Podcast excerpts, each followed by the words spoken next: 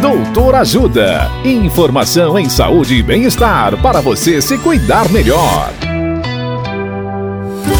Nesta edição do Doutor Ajuda, vamos saber mais sobre a estrutura do SUS.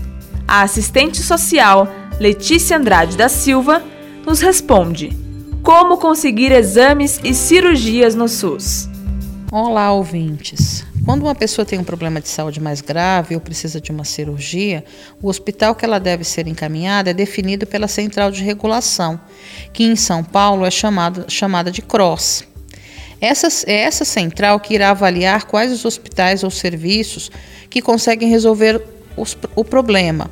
Dentre esses, quais têm vagas e podem absorver aquele determinado problema mais rápido, e por fim, quais são os mais próximos da residência daquela pessoa que precisa de atendimento.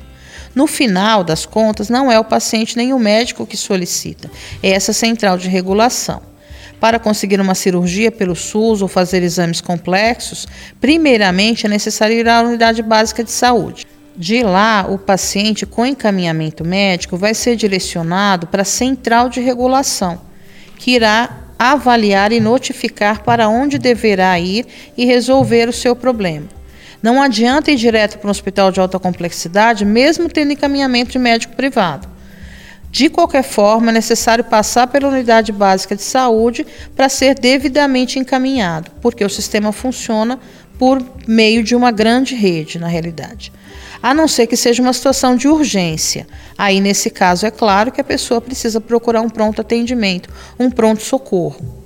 Se você tiver dúvidas, procure o serviço social do, da unidade básica ou do hospital onde você faz tratamento. Dicas de saúde sobre os mais variados temas estão disponíveis no canal Doutor Ajuda no YouTube. Se inscreva e ative as notificações.